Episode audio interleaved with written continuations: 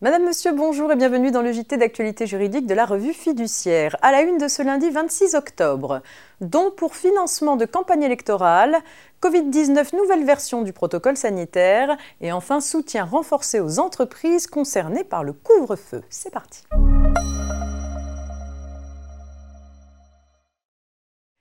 Les particuliers qui consentent des dons pour le financement de campagnes électorales ou d'un parti politique peuvent bénéficier d'une réduction d'impôt de 66% dans la limite de 20% du revenu imposable du foyer fiscal.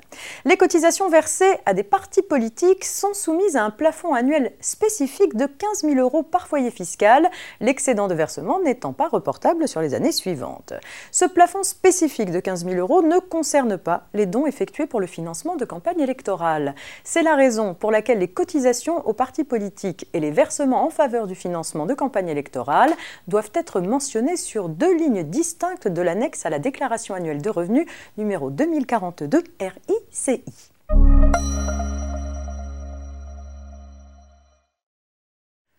Le ministère du Travail a mis en ligne le 16 octobre dernier une nouvelle version du protocole sanitaire applicable en entreprise dans le cadre de l'épidémie de Covid-19.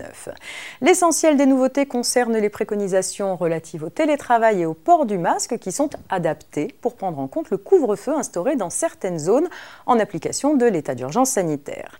Le télétravail demeure ainsi une pratique recommandée, toutefois le protocole précise désormais que dans les zones soumises à couvre-feu, les employeurs fixent dans le cadre du dialogue social de proximité un nombre minimal de jours de télétravail par semaine pour les postes qui le permettent. Autre nouveauté, les employeurs installés dans les zones soumises à couvre-feu se voient désormais demander d'adapter les horaires de présence afin de lisser l'affluence aux heures de pointe. L'idée est ici d'ajuster les heures d'arrivée et de départ des salariés, par exemple pour diminuer la pression dans les transports en commun. Notons enfin que dans les zones où le couvre-feu est de rigueur en application de l'état d'urgence sanitaire, le port du masque doit désormais être permanent dans les milieux clos et partagés.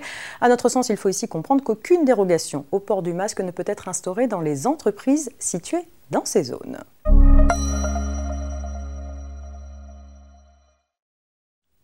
On s'intéresse pour terminer au soutien renforcé aux entreprises concernées par le couvre-feu. En effet, alors que les mesures de restriction se durcissent dans les zones d'alerte maximale et que l'état d'urgence sanitaire a été rétabli, le ministre de l'économie annonce de nouvelles mesures en faveur des entreprises impactées. Ainsi, toutes les entreprises de moins de 50 salariés implantées dans les zones de couvre-feu qui subissent une perte de chiffre d'affaires de 50% pourraient bénéficier d'une aide du Fonds de solidarité allant jusqu'à 1500 euros pendant la durée du couvre-feu. Par ailleurs, les entreprises de moins de 50 salariés des secteurs HCR, tourisme, événementiel, sport et culture auraient accès à l'aide du fonds jusqu'à 10 000 euros si la baisse de leur chiffre d'affaires atteint 50% et non plus 70% comme prévu auparavant. Enfin, pour ces mêmes secteurs, à partir du 17 octobre 2020, le plafonnement de l'aide à 60% du chiffre d'affaires serait supprimé. Autre mesure de soutien financier aux entreprises, le prolongement du dispositif des prêts garantis par l'État, les PGE, devant initialement prendre fin au 31 décembre 2020, il demeurerait accessible jusqu'au 31 juin 2021. Il en irait de même pour les prêts directs de l'État destinés aux entreprises en difficulté qui n'ont pas pu obtenir de PGE.